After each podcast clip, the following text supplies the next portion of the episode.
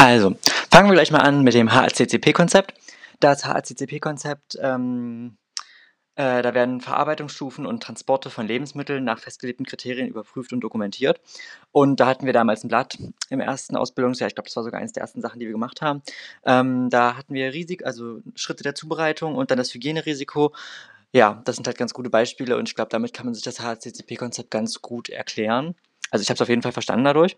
Also, fangen wir mal an. Das Waschen von Erdbeeren, den Blattsatz entfernen und die Früchte halbieren. Hierbei wäre das Hygienerisiko ein schmutziges Messer, ein kaputtes Messer oder die Hände sind schmutzig, also irgendwie ist Dreck an den Erdbeeren. Man sagt ja immer, Dreck reinigt den Magen, aber das ist ja jetzt nicht so besonders toll, wenn man Kindern arbeitet und so.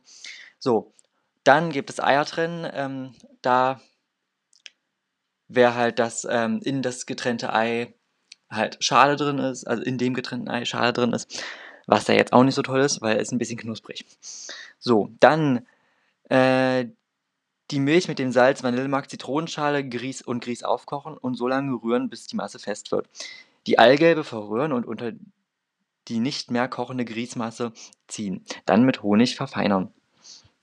So, dabei könnte das, äh, das Hygienerisiko halt sein, dass die Milch sauer ist, ähm, das Ganze könnte überkochen, ist jetzt nicht so toll, das, das sieht immer der Herd ein bisschen komisch aus. Ähm, und äh, die Masse könnte überlaufen, also wenn das Zeug hochkocht, dass halt aus dem Topf rausquackert und eure ganze Küche voll ist mit Grießbrei. So, dann nächste Sache, aus dem Eiweiß einen festen Eischnee schlagen und unter das Flammerie heben. Hierbei könnte es halt sein bei dem Ei, dass Salmonellen mit drin sind und Salmonellenvergiftung, kennt ihr vielleicht, ist jetzt nicht so toll und äh, macht jetzt auch nicht wirklich Spaß. Ja, und die Schale könnte kaputt gehen. Wo ich mich jetzt frage, wie heftig muss man eigentlich in eine Schale schlagen, dass die kaputt geht? Achso, und ihr merkt bestimmt schon, ich mache das so ein bisschen mit Humor, um das so ein bisschen aufzulockern, weil es sind teilweise echt trockene Themen, so dass ich ja auch nicht einschlafe. Ja, dann gibt es noch die Sahne steif schlagen. Da könnten halt verunreinigte oder kaputte Geräte benutzt werden. Ähm, dann gibt es noch ähm, den Grießbrei mit Erdbeerhälften in einer äh, und Sahnetupfen garnieren. Dabei könnten halt die Erdbeeren schlecht sein oder dreckig. Ja.